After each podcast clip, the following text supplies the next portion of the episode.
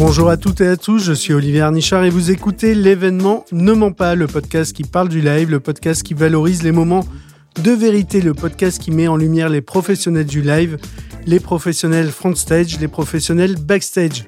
L'événement ne ment pas, on en parle vraiment et aujourd'hui je suis euh, particulièrement content d'échanger avec euh, Yann Roubert. Yann, d'abord je vais te présenter. Yann Roubert, tu es euh, président directeur général du Loup Rugby, le club de rugby de la ville de Lyon.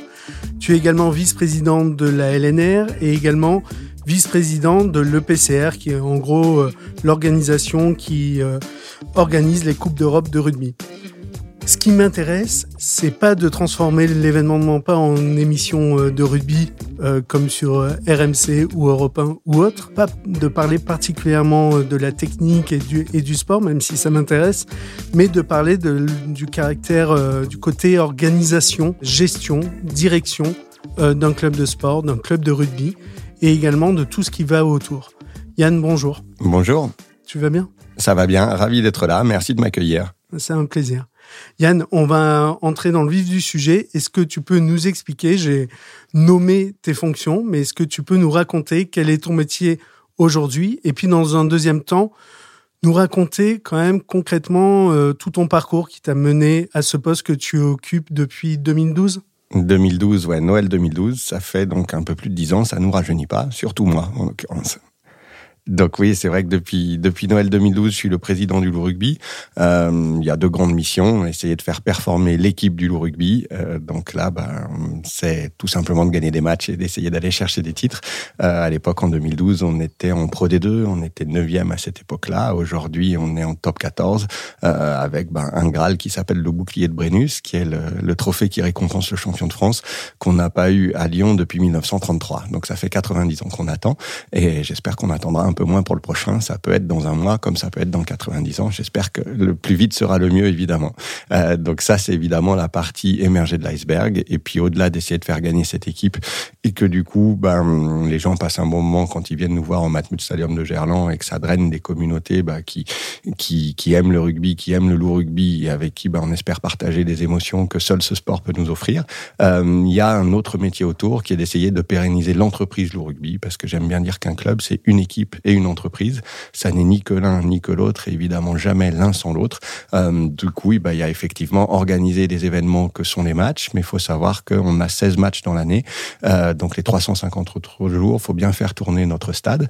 Et du coup, au Matmut Stadium de Gerland, on accueille à peu près 300 événements dans l'année qui ont pas forcément à voir avec le rugby. Et puis de gestionnaire d'équipe de rugby, on est devenu aussi restaurateur. C'est un restaurant qu'on fait tourner tous les jours. On est devenu hôtelier puisqu'on a ouvert un hôtel il y a en décembre dernier.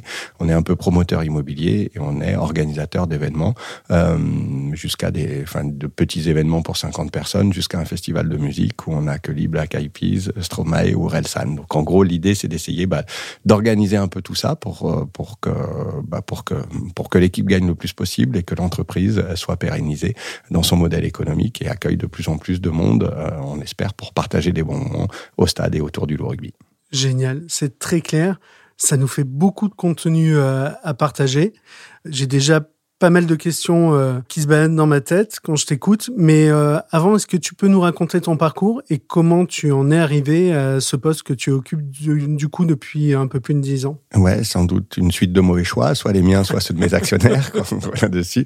Euh, si on reprend à la base, je suis né d'un père au Savoyard et d'une mère lyonnaise, donc ça explique un peu Lyon et surtout la montagne qui a été ma première passion dessus. Arrivé à, à, à 15 ans, enfin 14 ans, j'ai dû choisir entre le ski et le foot pour mon sport-études.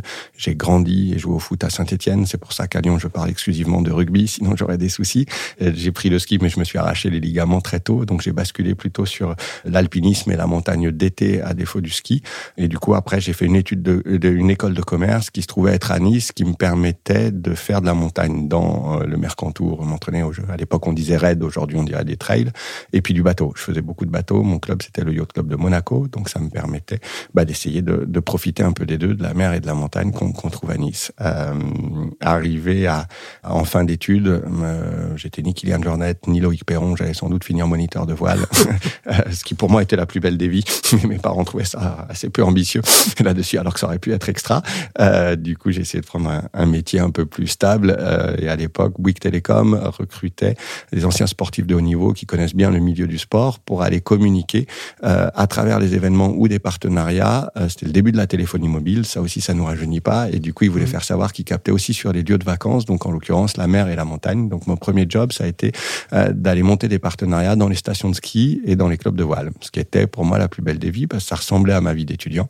Euh, sauf qu'au lieu de dormir dans ma voiture ou à la Belle Étoile, j'étais invité dans les hôtels. Donc c'était, ça a été très sympa. J'ai fait ça pendant pendant trois ans et demi avant de repasser du côté pratiquant. J'avais pas dit tout à fait au revoir à, à, à la mer et à la montagne en tant que pratiquant. Donc je suis repassé du côté pratiquant le temps d'une expédition autour du monde euh, pour aller grimper et naviguer le temps d'une grosse année scolaire avec quatre copains en fait. On essayait d'être aux bons endroits pour pouvoir grimper en fonction des saisons. Donc au Népal après la mousson, en Nouvelle-Zélande pendant l'été, en Patagonie avant euh, qu'il fasse trop froid, euh, dans les Andes avant la, saison des pluies. Et puis entre-temps, en mettant pas mal de navigation bah, là où on passait dessus. Donc ce qui était ce qui était une très belle année. C'est-à-dire, juste pour bien comprendre, tu commences ta carrière professionnelle et là, au bout de trois ans, tu prends une année pour te t'auto-challenger avec trois autres amis. Exactement. Euh... sans doute pas fait le deuil du côté sportif, sûr, quoi, ouais. en gros, et je voulais repartir. On a eu la chance de trouver des partenaires qui nous ont accompagnés euh, bah, pour aller faire une, une, grosse vingtaine de sommets à plus de 5000 mètres, une quinzaine à plus de 6000 mètres. Okay. Euh, donc ça nous a permis bah, de passer une année assez extraordinaire. Et là, cette fois, c'est pas mes parents qui m'ont rattrapé, c'est ma femme. À l'époque, c'était ma petite amie, euh, parce que j'avais la conviction, pareil, qu'avec un VTT, un baudrier, on peut être le plus heureux des hommes dans la cordillère blanche au Pérou, ou conduire des bateaux en Polynésie ou au Brésil, euh, ça m'allait très bien aussi. Et là, cette fois, c'est bah, celle qui est devenue ma femme aujourd'hui, euh, qui a dit, bah non, essayons de reprendre une vraie vie.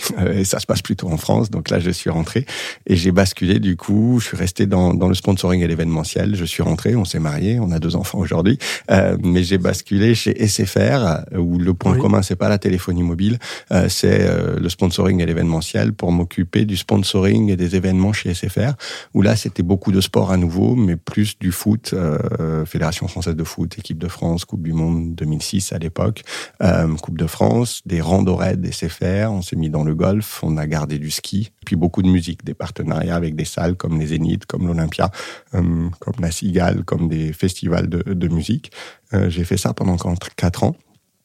Avant de rentrer dans le groupe GL Events, c'est là qui, c'est ça qui va faire le lien avec le loup rugby, où je me suis occupé du Moyen-Orient pendant un peu plus de trois ans et du sport.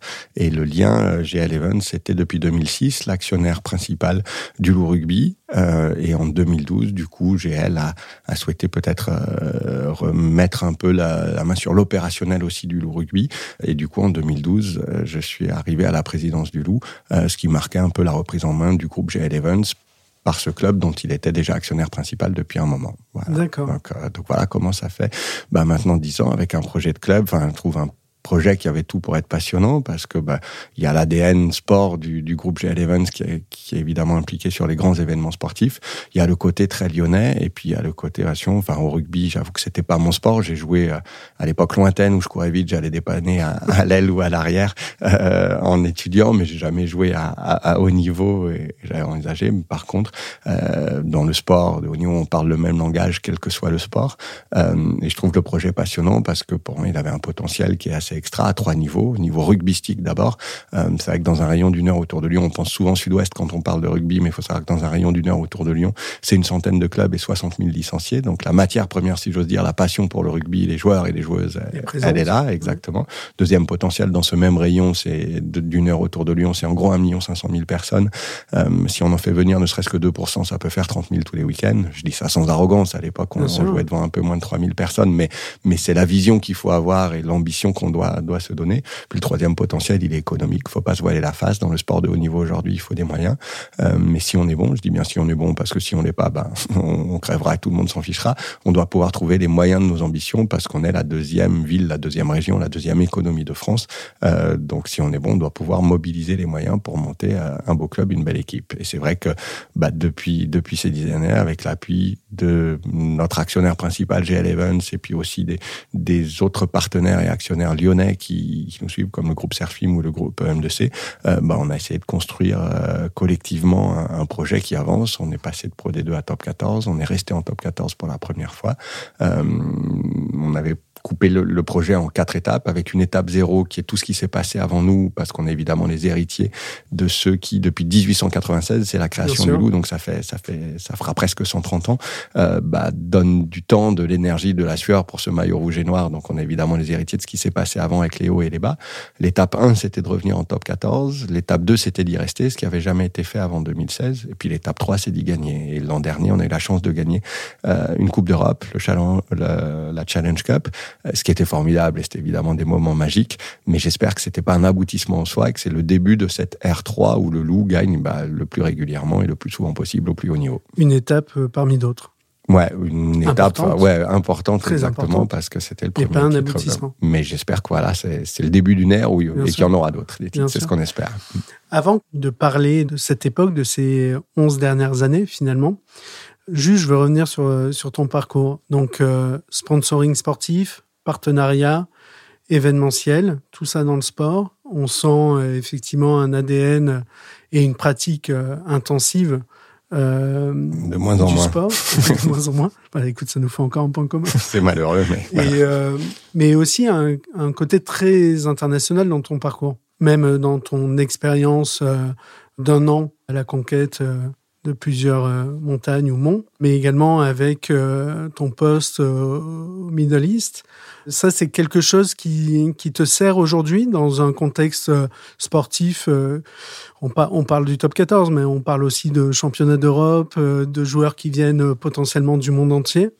Ouais, alors clairement plus dans le rapport parce que les coupes d'Europe, tous les clubs les jouent et qu'on soit international ou pas truc. Par contre, dans le rapport au quotidien avec les joueurs, faut savoir qu'un un groupe de joueurs au, comme le Loup Rugby, enfin, mais c'est vrai aussi pour les autres équipes, c'est en gros 45 joueurs, c'est une dizaine de nationalités, ça va de 18 à, à 38 ans. Euh, donc évidemment qu'un Argentin de 37 ans a pas les mêmes aspirations qu'un Australien de 18, évidemment qu'un Fidjien euh, qui arrive pour la première fois en Europe et en France à 25 ans euh, vit pas pareil qu'un Français de 32 qui a deux enfants et, qui a toujours grandi à Lyon. Euh, donc il y a clairement euh, un mix des cultures, des profils qui rend le truc passionnant, mais qui est aussi un challenge, quoi, aussi excitant soit-il, parce que l'idée c'est que quand ils sont sur le terrain, ils soient tous lyonnais et qu'on oublie à la fois qui a quel âge, qui vient d'où, mais que tout le monde soit bien face corps au sein de ce maillot rouge et noir qui est celui du rugby. Bien sûr. Alors concrètement, dans ton quotidien sur le biais d'une année, tu accueilles euh, des matchs au Matmut Stadium. Moi, ce qui ce qui m'interpelle, c'est dans nos métiers de l'événementiel.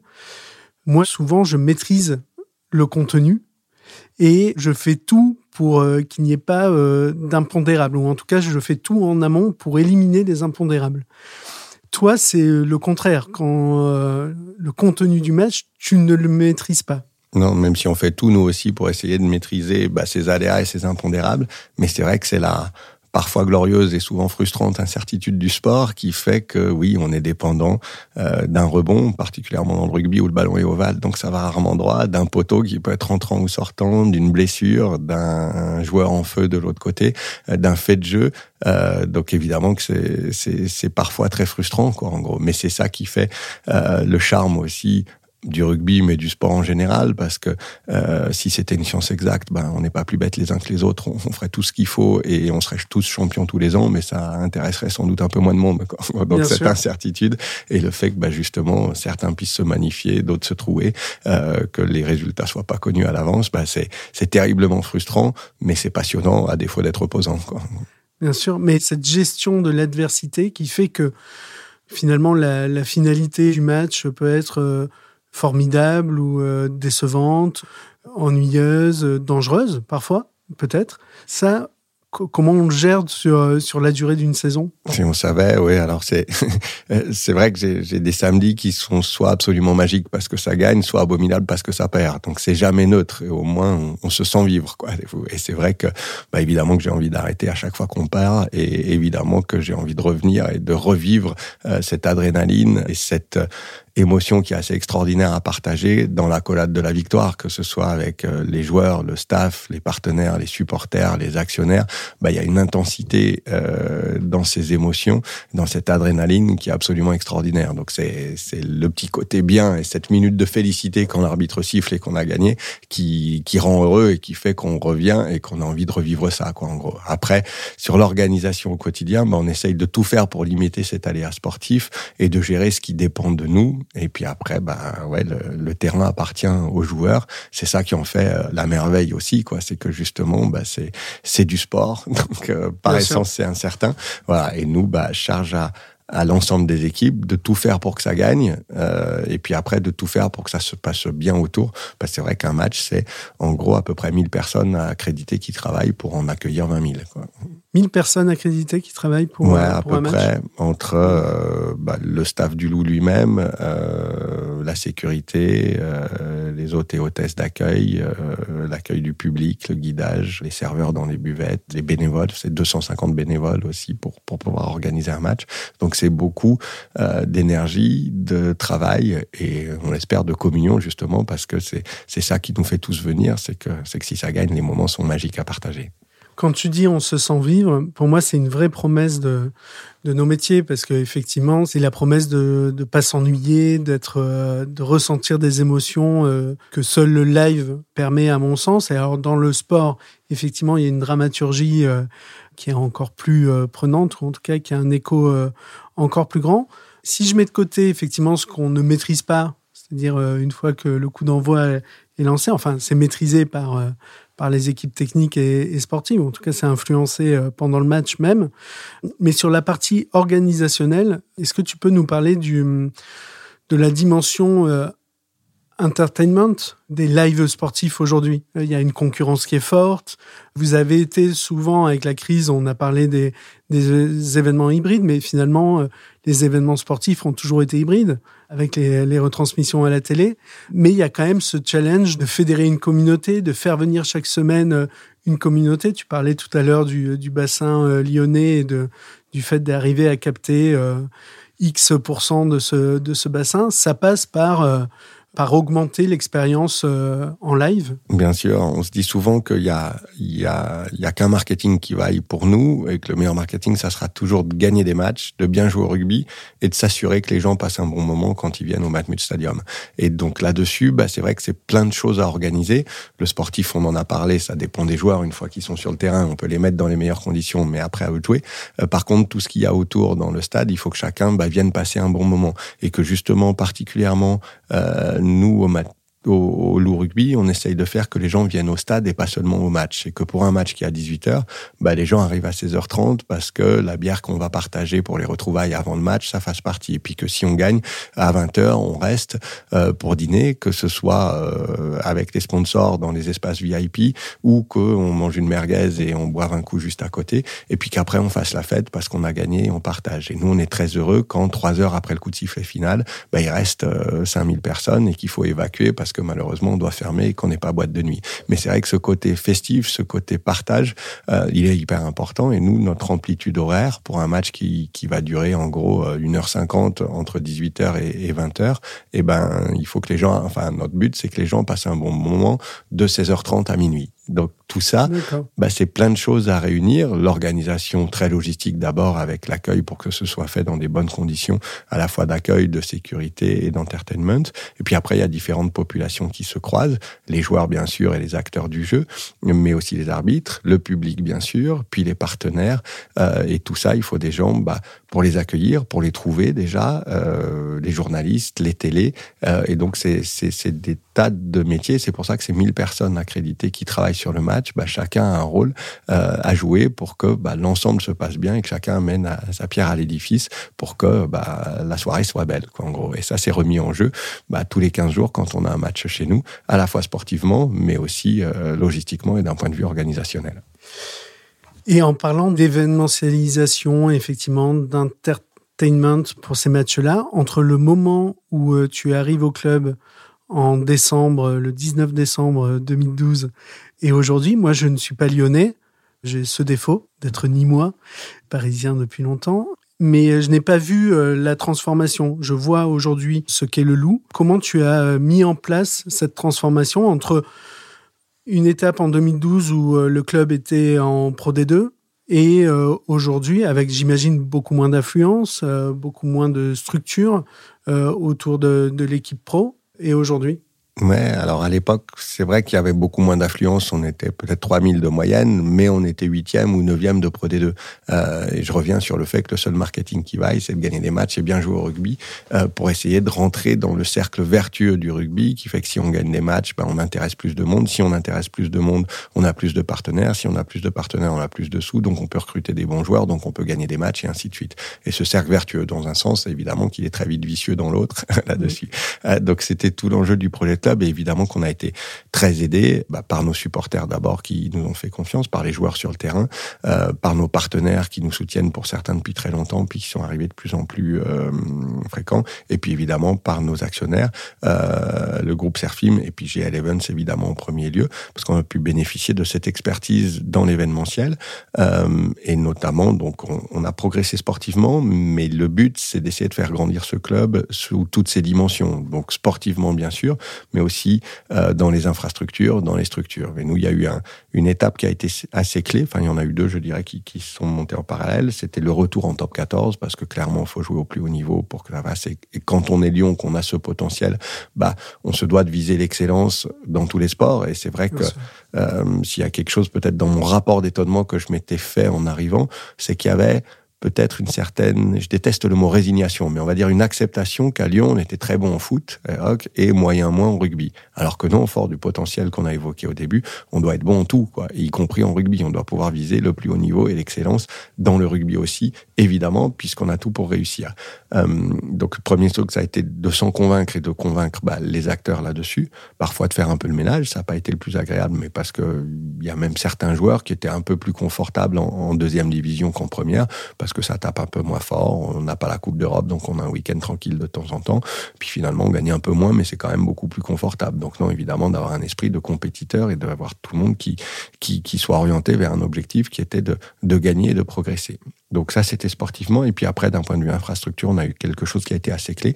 On a repris l'ex-stade de Gerland, qui aujourd'hui est le Massmut Stadium, euh, qui évidemment bah, nous a permis de revenir dans le centre de Lyon et puis de développer une infrastructure qui se veut être plus qu'un stade. Au-delà d'être le stade où on joue tous les 15 jours, c'est un véritable lieu de vie euh, où au quotidien, bah, c'est là où on s'entraîne, là où s'entraînent toutes les équipes de jeunes, mais là aussi on a notre siège social, là où on a une brasserie qui est ouverte tous les jours, une boutique qui est ouverte tous les jours, un hôtel de Recotel depuis depuis deux mois, et puis aujourd'hui 2000 personnes qui viennent travailler puisqu'on a construit 28 000 mètres carrés de, de bureaux à travers un programme immobilier qui s'appelle les Jardins du Loup, qui maintenant abrite six bâtiments de bureaux. Donc cet ensemble fait que ça crée de la vie et, et l'idée c'est bien de, que ce soit un carrefour d'échange au quotidien et pas seulement le stade où on joue tous les 15 jours. Et donc l'idée c'était de faire vivre ça. Et c'est vrai qu'on y accueille à peu près 300 événements par an qui euh, sont au-delà des, des, 15 matchs qu'on a dans l'année dans le, pour, le rugby spécifiquement. D'accord. On, va parler de, cette autre partie puisqu'elle est évidemment euh, ultra intéressante. Mais euh, juste pour finir avec la dimension euh, sportive, est-ce que pour toi, le potentiel encore de croissance de la communauté du loup euh, reste importante Ouais, bien sûr, parce que, enfin, on a la chance d'être dans une ville et un territoire qui est assez extraordinaire, avec euh, bah, une richesse et une variété qui est suffisamment grande pour qu'il y en ait pour tous les goûts euh, et pour toutes euh, les bourses. Et, nos concurrents, c'est pas seulement le foot. Enfin, bien sûr que parfois, si on joue au même moment, les gens peuvent pas être au même endroit, à la fois au stade de foot et, et, et au Matmut Stadium pour le rugby. Euh, cela étant, avant de se battre pour avoir le plus gros morceau, faut faire grossir le, gâteau du sport lyonnais, quoi, en gros. Et, ça, bah, justement, euh, parce que nos concurrents, c'est aussi les cinémas, c'est aussi l'opéra, c'est aussi le barbecue du dimanche soir, le week-end au ski, euh, l'aller-retour euh, sur la Méditerranée. Enfin, il y a tout ça pour, pour que les gens. Donc, charge à nous d'être bons pour faire venir ça. Et encore une fois, le meilleur marketing qui vaille, c'est de gagner des matchs, c'est de bien jouer au rugby et de s'assurer que les gens passent un bon moment quand ils, quand ils viennent nous voir. Donc, euh, donc très clairement, bah, c'est l'objet, c'est d'essayer de fédérer les énergies et les moyens pour qu'on arrive à, développer ça. Et, et, très clairement, on voit depuis depuis notre montée en top 14, où la première année on s'est maintenu, c'était une première. La deuxième, on a eu la chance de jouer des phases finales et de se qualifier pour les demi-finales, euh, de jouer une demi-finale à Lyon, donc dans le stade de foot, euh, et de battre le record d'affluence qui était de 59 000 personnes. Et ça, c'est vrai que ça donne des frissons. C'est pas sauf que ces deux ces deux demi-finales qu'on a fait en 2018 et en 2019, on les a perdues. Et l'objectif, ça sera évidemment jamais d'être en demi-finale pour la perdre, mais ça doit être de gagner en finale. Donc ça donne envie bah, de se dépasser pour aller. Après, on a eu l'année du Covid où on avait été premier ou deuxième toute l'année. Et, là, malheureusement, ben, la saison a été interrompue alors qu'on était potentiellement à deux matchs du Graal. Le Graal, c'est, c'est le, titre de champion de France après lequel on court depuis 1933. Donc vous imaginez la désillusion que ça a été. Et il a fallu bah, se remettre au travail dans des stades vides, malheureusement. Donc ça, ça a été une période qui a été très dure. Et puis là, bah, se remettre au boulot pour que justement bah, les braises que sont l'engouement qu'il peut y avoir pour le rugby lyonnais deviennent un, un, vrai feu de joie pour que, pour que ça vienne de, de plus en plus loin et de plus en plus grand. Quoi. Notre objectif, c'est, c'est d'aller en expansion tant en termes géographiques que les gens bah, de plus en plus viennent du sud en descendant la Côte d'Europe, du nord en remontant la Bourgogne, euh, vers l'est en allant vers les Alpes, mais aussi d'un point de vue sociologique, quoi, en gros, que les gens comprennent que le rugby et le loup rugby sont absolument pas réservés à ceux qui ont joué, à ceux qui sont des spécialistes. Euh, maintenant, on a de plus en plus d'étudiants, mais mon idéal, ce serait même que euh, des femmes de 45 ou 50 ans, au lieu d'aller à un resto le samedi, se disent si on allait au loup plutôt que d'aller au cinéma ou se faire un resto tout simplement parce qu'il y a de la place pour tout le monde et le rugby c'est vraiment pour tous et c'est là qu'il faut que à la fois on soit bon sur le rugby mais aussi qu'on propose une expérience qui soit agréable pour tous. D'ailleurs, je rebondis, la, la du, du, loup, tu me dis si je me trompe et si elle a changé depuis, mais pour moi, c'était euh, la force du loup est dans la meute. C'est toujours vrai. C'est toujours vrai? Ok. Et là, le complément, c'est que la force de la meute est dans le loup aussi. les individus, les individus bah, font la force du collectif et inversement. Bien sûr. Et, et là, depuis tout à l'heure, on parle de sport, de rugby, on parle évidemment beaucoup du, euh, du top 14, mais il y a également les jeunes, les équipes jeunes, les équipes féminines il y a des euh, projets autour du loup euh, et des actions euh, qui sont peut-être moins visibles, mais qui sont des actions sociétales, même de comment dire ça joliment, mais de, de, présence sur le territoire, de valorisation de toutes les actions, qu'elles soient RSE ou ça, on appelle ça la loup attitude, qui est un peu l'état d'esprit qu'on veut avoir au loup rugby, qui repose sur cinq piliers. On a structuré ça pendant le Covid, justement, qui nous a amené plein de malheurs parce qu'on n'avait plus le droit d'avoir la moindre activité, que ce soit de rugby, de resto, de vente de billets, euh, de partenariat, d'événements, il n'y avait plus rien. Donc on s'est dit, bah, c'est atroce ce qui nous arrive, mais avec ça, concentrons-nous sur ce sur quoi on a pris. En l'occurrence, c'est personne du loup rugby qui allait trouver le vaccin contre le Covid. Donc travaillons sur le fait d'être prêt pour la reprise et sur ce qui dépend de nous. Et du coup, de cette loi attitude, on l'a structurée autour de cinq piliers. Premier d'entre eux, c'est Lou Green, d'essayer d'être un peu plus, on sera peut-être jamais vertueux, mais en tout cas d'être un peu moins imparfait sur tous les aspects environnementaux. Comment on peut tuer le plastique, comment on peut gérer mieux nos déplacements, nos achats? On a fait notre bilan carbone, là on vient de finir le troisième, on a été sans doute un des premiers clubs à mettre ça en place. On a été le seul club pro à participer à la Convention des entreprises pour le climat. Bref, comment est-ce qu'on peut essayer de réfléchir et de mettre en place des actions pour réduire notre empreinte carbone? Premier pilier Lou Green, le deuxième loup féminin, essayer de faire comprendre que le rugby, ça n'est pas que masculin, ni dans la pratique, ni dans le supporterisme, euh, ni dans les partenariats, essayer de fédérer bah, nos joueuses, nos salariés EES, nos licenciés EES, sur un peu plus de 1000 licenciés, il y a presque 30% de femmes, on n'y pense pas souvent, mais, mais il faut Tu vois une évolution? Ouais, ouais, ouais. Et d'ailleurs, pas que chez nous. Enfin, la croissance du rugby est portée par les femmes. C'est à peu près stable chez les hommes, en, légère progression, et par contre en grande, euh, en grande croissance chez les femmes. Et c'est tant mieux, enfin, parce qu'aujourd'hui, c'est, euh, c'était pas le cas il y a 20 ans. On voyait ça très masculin. Non, non. Aujourd'hui, c'est, c'est vraiment un sport pour pour tous, évidemment. Enfin, ça l'était, mais mais maintenant, j'espère que ça rentre dans les consciences. Troisième pilier, c'est loup santé. On a évidemment la conviction que le sport est bon pour la santé, rugby aussi. Donc là, on a un partenariat avec un centre d'oncologie, le centre Léon Bérard, pour que des personnes atteintes d'un cancer soit gardent une activité quand elles sont malades, soit en reprennent une euh, quand elles sont en rémission et viennent faire ça avec euh, nos éducateurs dans nos installations. On a aussi, une fois par an, on transforme le Matmut Stadium en centre de don du sang. Euh, et puis, on a des actions pour la recherche contre les commotions. On a un sport de contact. donc, on essaye de, travailler là-dessus et d'être d'autant plus vigilant sur ces aspects, d'essayer de faire à, notre niveau ce qu'on peut pour, pour faire ces. Euh, le quatrième euh, Pilier, c'est loup citoyen. On a la conviction qu'on doit former des hommes et des femmes bien, en plus de bons joueurs ou de bonnes joueuses de, rugby. Et du coup, on demande à ces 1000 licenciés d'avoir, au-delà de leur parcours rugbystique, un passeport citoyen qu'on appelle le passeport rouge et noir. Et pour avoir ça, faut avoir, au-delà du rugby, trois actions dans l'année. Une pour le club, une pour les autres et une pour l'environnement. Typiquement, nos cadets, ben, ils ont repeint la salle de vie dans laquelle ils, travaillent ou font leurs devoirs ou ils vont boire un coup après leur entraînement. Ça, c'était pour le club. Ils ont aidé à distribuer des paniers solidaires. Une fois par an, on distribue 1500 paniers solidaires à des étudiants en situation de précarité. Ben, ils sont venus euh, décharger les, les palettes et mettre ça dans des sacs puis les distribuer. Et puis, ils ont fait un clean day sur les bords de Saône où ils ont nettoyé 500 mètres de, de berge là-dessus. Voilà. Et puis, le dernier, c'est Loup Territoire, le cinquième pilier, où là, on a la évidemment, toute fausse modestie mise à part, l'ambition d'être le club un peu phare ou locomotive de la région. Euh, donc ça, on a un combat commun avec tous les clubs de la région, que ce soit de la quatrième série le plus bas niveau amateur à la Pro D2 le deuxième niveau professionnel. Euh, notre combat commun, c'est de faire grandir le rugby, sa pratique et ses valeurs. Et du coup, on essaie, on leur a proposé une quinzaine d'actions. Évidemment que c'est 15, le, chiffre est pas neutre, qui vont d'entraînement en commun, euh, d'aller chez eux pour s'entraîner, d'envoyer les joueurs, d'accueillir les enfants des écoles de rugby, de leur proposer de ramasser nos ballons, d'échanger échanger avec les éducateurs pour faire des cliniques et qu'on ait des référentiels communs et un combat commun pour le rugby. On voit qu'il y a beaucoup d'actions. Tout à l'heure, tu me dis si je me trompe de chiffre, mais sur l'organisation d'un match, tu me disais que ça concernait 1000 euh, personnes. À peu près, ouais. À peu près. Le loup rugby, ça fait travailler combien de personnes euh, à peu près, je me, je me rends pas compte. Euh. euh, si on compte à la fois l'hôtel, la brasserie, euh, le centre de formation, la boutique, euh, et puis les salariés administratifs, sportifs, ainsi de suite, c'est à peu près 300 personnes.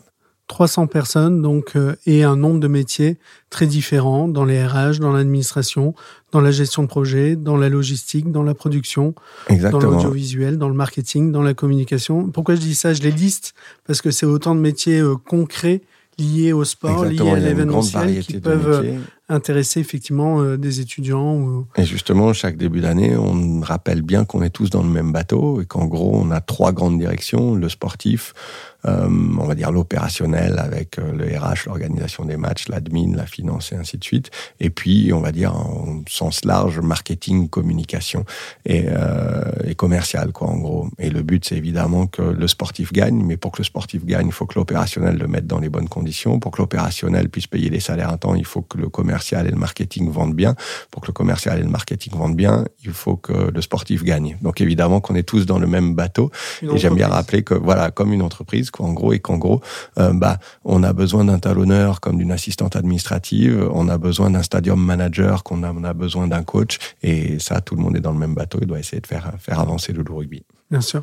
Yann, combien de matchs par an organisés euh, au rugby En gros, à domicile, on en a 16. 16 euh, voilà, et, on en a autant à l'extérieur. Exactement. Et donc, tu disais à peu près 300 jours où euh, le Matmut Stadium et l'ensemble du, du rugby s'activent. Or, ces jours J euh, qui sont ces jours de match, est-ce qu'on peut parler de cette partie-là de, Bien sûr. de toute la partie finalement création d'événements ou accueil euh, d'événements autres euh, au sein du Matmut Stadium. Exactement, et c'est vrai que ça va de la convention de la boîte locale qui veut accueillir euh, ses salariés, qu'ils soient 50, 100 ou 1000, euh, à l'organisation d'un concert euh, pour Orelsan, Stromae ou Black Eyed Peas qu'on a eu la saison dernière. Donc il y a un panel d'événements qui est, qui est assez large et qui fait que bah, ce Matmut Stadium est un véritable lieu d'accueil, quoi, en gros, et un lieu événementiel, au-delà d'être simplement notre stade. Et la marque, l'identité, Lou, est toujours présente ou parfois elle, elle s'efface derrière euh, un organisateur ou euh, une entreprise qui souhaite euh, installer son univers de marque, mais sans forcément avoir l'identité Bien sûr. on a évidemment un ADN dans notre lieu et dans ce qu'on est fort, qui est celui du loup rugby, qui est celui du, du sport de haut niveau et de rugby. Euh, cela étant, si on n'en veut pas et qu'on veut, enfin, très souvent, certains viennent justement pour pour cet ADN. Euh, après, on est des lieux événementiels comme des autres, comme euh, peuvent l'être n'importe quel parc d'exposition, euh, palais des congrès ou lieu événementiel. Euh, donc chacun, évidemment, bah, il vient y trouver ce qu'il veut et évidemment très souvent mettre son entreprise, sa marque en avant, que ce soit auprès de ses clients, de ses prospects, de ses collaborateurs, euh, de son public, quoi quel qu'il soit. Donc ça, on a des équipes qui sont dédiées à ces événements, euh, soit jour de match, soit justement hors match. Donc il y en a qui sont liés au rugby, il y en a qui sont complètement indépendants pour bah, justement voir avec ses clients qui sont des organisateurs d'événements, que ce serait des boîtes et la plupart des événements sont évidemment corporate, donc ça va être des conventions, des séminaires, des soirées de gala. Et là, bah, on a toute une équipe qui est dédiée justement à les accueillir, à cerner leurs besoins, à leur trouver la, bonne proposition, puis après à mettre en place cet événement. Et cette cohabitation fonctionne bien? Au-delà de ça, parce que j'imagine que ça fonctionne bien, mais euh, aujourd'hui, dans l'économie du sport ou d'un club comme le Loup, c'est finalement euh, impensable d'avoir l'un sans l'autre? Ouais, exactement. Donc oui, on essaye de faire bien fonctionner ça. C'est notre métier justement d'essayer de faire que ça cohabite, euh, bah, en veillant évidemment à ce que les événements ne, ne chevauchent pas euh, les matchs évidemment, mais ou même les entraînements, et, et, et travailler dans de bonnes conditions. Euh, donc euh, donc bah c'est notre métier justement d'organiser tout ça pour que ça cohabite bien et que chacun bah, travaille dans les bonnes conditions ou passe un bon moment, quel qu'il soit, quand on a un client. Voilà. Donc il y en a qui veulent justement bah, essayer d'être au plus proche du rugby, il y en a qui au contraire veulent surtout pas être dérangés. Et notre métier, c'est de faire que ça cohabite agréablement et se chevauche comme il faut. Ok. Yann, dans le live et peut-être encore plus dans le fait d'organiser euh, des événements euh, sportifs, des matchs, il y a des moments qui resteront marqués euh, et gravés à vie des moments positifs, des moments euh, plus compliqués. Euh, le live, je dis souvent, c'est le média du sans filet. À partir du moment où on est en live, il peut tout se passer. Est-ce que tu aurais euh, des anecdotes à nous raconter? Peut-être une anecdote positive d'extase, un moment de grâce que tu, que tu as vécu, et puis à contrario, un moment difficile ou la gestion d'un imprévu quel qu'il soit Ouais, on est souvent confronté à ça, évidemment. Dans les beaux moments, je vais évidemment mettre les titres ou les plus belles victoires. Il y a évidemment les titres. Donc, on a gagné deux championnats de Pro D2 depuis que je suis là. C'est un de trop, parce que ça veut dire que, entre temps, on était redescendu en Pro de Top 14 à Pro D2. Euh, donc, ça, c'est des moments qui sont géniaux, évidemment. Il y a eu la victoire au, stade Vélodrome euh, de Marseille en Coupe d'Europe. Et ça, d'avoir un stade euh, qui a pas trop l'habitude de chanter à la gloire des Lyonnais, qui fait le louloulou, c'est extraordinaire. Si je devais en garder c'est peut-être à, Toulon où on se qualifie pour la première fois euh, pour les phases finales. On va jouer à l'époque en quart de finale à l'extérieur à Toulon, qui à l'époque avait une équipe de galactique avec euh, parmi les meilleurs joueurs du monde. Euh, il se trouve qu'on fait match nul, donc il y a les prolongations, rematch nul pendant les prolongations. Et là, le stade comprend qu'en cas d'égalité, on est devant parce qu'on avait mis un essai de plus qu'eux. Et il y a cette dernière minute, donc c'est au stade Mayol qui est un peu mythique dans, dans le rugby où l'ambiance est toujours un peu chaude et évidemment un peu hostile pour l'équipe qui vient jouer contre eux parce qu'il y a un public qui est assez phénoménal à Toulon et, il y a une vraie belle ferveur. Et le stade comprend que on va passer devant, on joue chez eux dans leur 22 et qu'on peut plus perdre, quoi, en gros. Et là, il y a une chape de plomb qui tombe sur Mayol et on entend les 2500 Lyonnais qui étaient là, qui font le loup, le loup, le loup. Et c'est évidemment des moments qui donnent le frisson. Enfin, d'en parler encore, j'ai la chair de poule parce qu'on sent qu'on va gagner. Et quand l'arbitre bah, siffle et délivre le stade, il y a évidemment une intensité dans la joie et dans l'accolade de la victoire avec les joueurs, avec les entraîneurs, avec euh, les actionnaires, avec les supporters, avec les partenaires, qui est absolument extraordinaire à vivre. Évidemment que ça débouche sur une fête qui est assez phénoménale, quoi. Qui nous a d'ailleurs coûté la demi-finale parce qu'on s'était en quart de finale. On avait sans doute laissé pas mal euh, d'énergie et d'influx nerveux euh, là-bas et, et c'était tellement inespéré qu'on a sans doute oublié de se reconcentrer sur la demi-finale, mais c'était assez extra. Et ça, j'espère que bah, c'est des beaux moments euh, qu'on a revécu au stade Vélodrome, pareil, d'entendre chanter le loup et, et de voir la joie des supporters qui est partagée, la communion, enfin, avec toutes les communautés du, toutes les parties prenantes du rugby, c'est des moments qui sont absolument hallucinants. Et j'espère que les meilleurs sont encore ceux qui sont à venir, quoi. Euh, donc, euh, ben, on est en course, évidemment, pour, pour la fin de ce championnat. On espère parce que c'est, c'est ça qui, qui dope cette adrénaline qui nous donne et qui, qui nous dope et qui donne envie de, de revenir et, et, pour reconnaître ces, ces, ces, émotions qui sont complètement addictives. Ouais, je, je veux bien croire que ce soit que ce soit complètement addictif. Au Vélodrome, combien de personnes? Euh, dans le stade, il devait y avoir peut-être 50 000 personnes. Évidemment, on était en minorité parce qu'on jouait encore contre Toulon, contre, qui, bah, là, je parle des, des moments de joie puisque c'est le truc, mais on a évidemment des désillusions qui sont terribles. Donc, on était évidemment en minorité parce que parce que parce que on jouait quasiment à l'extérieur. Enfin, eux étaient à une demi-heure, nous on était à trois heures et demie. Euh, donc, il devait peut-être y avoir 5 000 Lyonnais euh, là où il y avait 40 000 Toulonnais. mais c'est c'est des moments qui sont extraordinaires. Et puis, on a tellement bien joué ce match et on l'a gagné qu'on voyait c'était bon. Et justement, enfin, sans doute qu'on était assez largement devant et moi je m'interdisais parce qu'il y a un stress et une tension qui est assez folle d'être joyeux plus de trois minutes avant la fin parce qu'on avait trois essais et demi d'avance. Donc je savais que même si on prenait un essai par minute, ce qui est jamais arrivé dans l'histoire du rugby, on allait gagner quand même. Et là, c'est trois minutes, on a le temps d'embrasser sa famille, ses actionnaires, ses partenaires, ses les remplaçants qui étaient encore sur le banc qui avaient déjà fini son staff. Bah, c'est des moments qui sont absolument bénis. Quoi.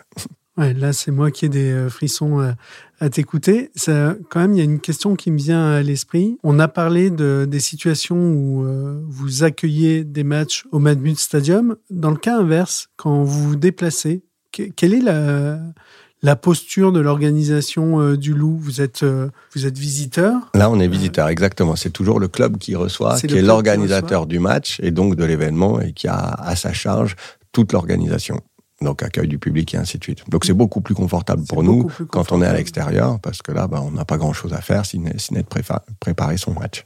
D'accord. Mais au-delà de l'équipe euh, sportive, technique, euh, il y, a, quand même un encadrement de logistique euh, ou de, Oui, donc là, c'est faut organiser le déplacement. Donc là, bah, on a un team manager dont c'est le métier de s'assurer que c'est ça, de réserver euh, le bus, le train, enfin le mode de transport qu'il faut, euh, l'hôtel qui va derrière. Donc ça, c'est de la logistique, bien sûr, et puis à l'encadrement sportif, de bien préparer les joueurs pour qu'ils soient prêts. Voilà. Une anecdote stressante ou Ouais, on en a aussi. Alors il y a toutes les défaites qui sont évidemment stressantes et qui font que c'est dur. Euh, je mettrais quand même peut-être dans qui a à la fois un moment triste mais un beau moment. Euh, on avait un joueur tongien qui s'appelait Emani Paya, qui était le beau-frère de John Alomu, qui était la légende du rugby, euh, les liés néo-zélandais qui avait marqué l'histoire, qui malheureusement souffrait d'une maladie euh, du rein qui, qui lui a coûté la vie et qui est mort il y a 6 ou 7 ans euh, de cette maladie et c'était évidemment terrible. Euh, donc Jonah était le, frère de la femme de Mani, notre joueur. Et donc Mani vient me voir en disant je n'irai pas à l'enterrement parce qu'on a un match. Donc évidemment c'était en Nouvelle-Zélande. Il dit ma femme va y aller. Je lui dis non c'est hors de question. Tu dois être auprès de ta famille. Euh, euh, vas-y puis tu reviendras après avoir fait ton deuil là-dessus. Il dit non non Jonah était sans doute le plus grand joueur de rugby de, l'histoire. je suis sûr qu'il aurait voulu que je sois là. Et c'était quelqu'un de très humble qui parlait pas, joueur extraordinaire, mais qui parlait pas. On jouait, on était en Pro D2 à cette époque, on jouait à Albi. Il fait un match assez, assez phénoménal. Enfin, il est bon, il est l'homme du match. Et lui qui avait jamais parlé dans le vestiaire, à la fin du match, je dis bravo, le coach dit bravo, puis il lève la main en disant est-ce que je peux dire quelque chose? Et il dit écoutez messieurs, euh, vous savez que c'est un moment difficile pour moi et pour ma famille, mais ma famille, c'est vous. Et je vous remercie d'avoir fait ce match avec moi, qu'on ait gagné. Je suis à ma place ici. On était 35 dans le vestiaire, dont des gars qui font 2 mètres et 130 kilos. On était tous en pleurs. Et ça, c'est des moments qui sont évidemment euh, assez incroyables à vivre. Quoi. Donc, euh, donc voilà. Donc il y a, des tristesses, il y a des désillusions. Et malgré tout, il y a des histoires d'hommes au milieu de tout ça qui, sont toujours euh, assez incroyables à partager, quoi que ce soit positif ou négatif. Bien sûr. Et on sent bien qu'elles prennent le pas ça génère, en tout cas, ouais, il y a des histoires humaines, quoi, avec euh, avec les joies partagées, avec les désillusions, avec les conflits parfois, euh, parce que bah c'est c'est des histoires d'hommes et de femmes, donc euh, l'homme étant humain, ça ça met tout, toutes les joies et les peines qui vont avec. Bien sûr, et tu le disais d'ailleurs au, tout début en disant que parfois, notamment dans la construction et dans l'évolution. du club du Loup, il avait fallu prendre des décisions, parfois difficiles également, même vis-à-vis euh, d'hommes, de joueurs. Euh.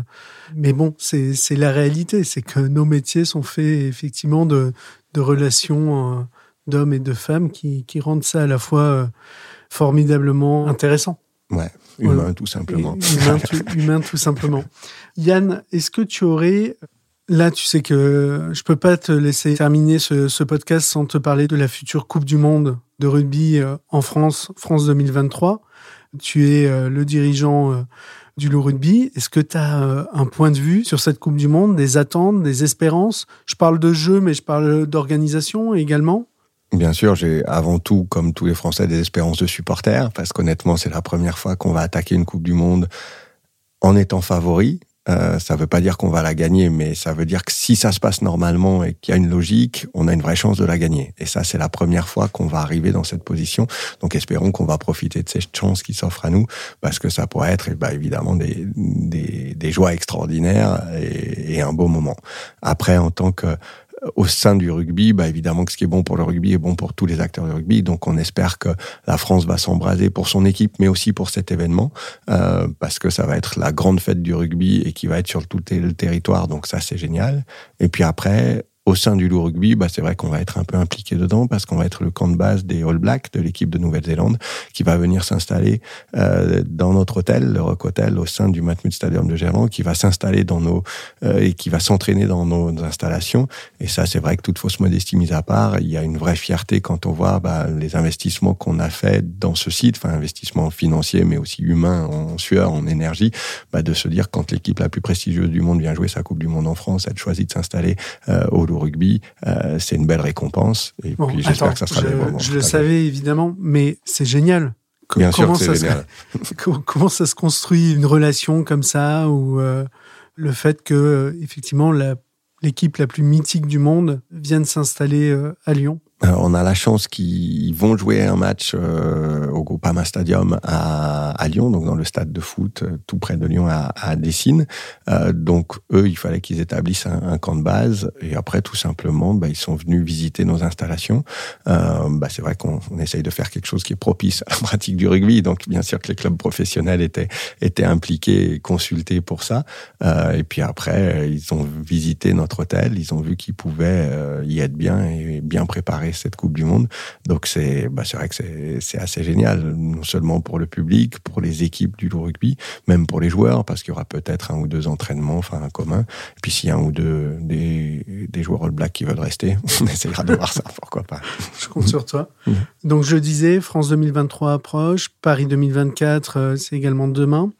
Moi, je reçois énormément de mails, de CV, euh, de, de textos, de WhatsApp, de messages Instagram. C'est vrai que c'est une belle période pour le sport français. LinkedIn, de jeunes et notamment d'étudiants qui, euh, qui veulent euh, s'impliquer. Tu aurais un conseil à, à donner à un jeune qui sort d'une école de commerce ou pas et qui a comme passion le sport et qui se dit OK, pourquoi pas? Ouais, je dirais de de viser haut, enfin de mmh. parce que euh, tout ça fait, enfin malheureusement c'est mon âge me le permet maintenant, ça fait un peu vieux con de donner des conseils là-dessus.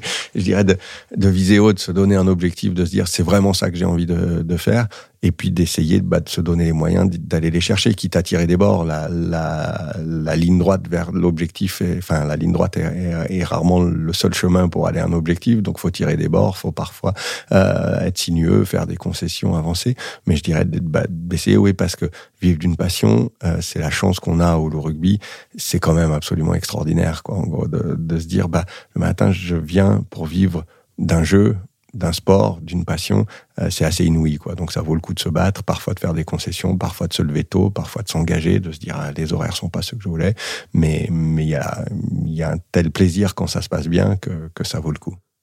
Top. Yann, le podcast arrive euh, à sa fin. J'ai une dernière question qui est la question traditionnelle. Si tu es auditeur du podcast L'événement ne ment quelle personnalité ou fonction dans les métiers du live t'intéresserait à écouter? Euh, si je reste dans le sport, euh, je verrais bien un tennisman, un Raphaël Nadal qui a déjà gagné 14 Roland Garros, qui rentre sur le cours pour un 15e avant une finale. Enfin, c'est ce qu'on lui souhaite. On verra bien ce que ça donne. Bah là, de se dire quel rapport il a à l'événement, à la pression, ce serait génial. Si je change d'univers, bah pareil. Euh, alors j'ai pas leur numéro, mais Mick Jagger de se dire avant un concert qu'est-ce qu'il fait, comment il le fait, ça je trouve ça génial. Si on est plus dans l'organisation, un metteur en scène de théâtre ou même de film, parce que le film, ça va pas être du live, mais, mais le tournage est un événement en soi. Ça, je trouve que ça serait intéressant. Donc j'écouterai avec, euh, avec bonheur euh, s'il y a des gens comme ça qui, qui viennent parler. Yann, merci beaucoup. Euh, c'était un plaisir d'échanger avec toi et à très bientôt. À bientôt.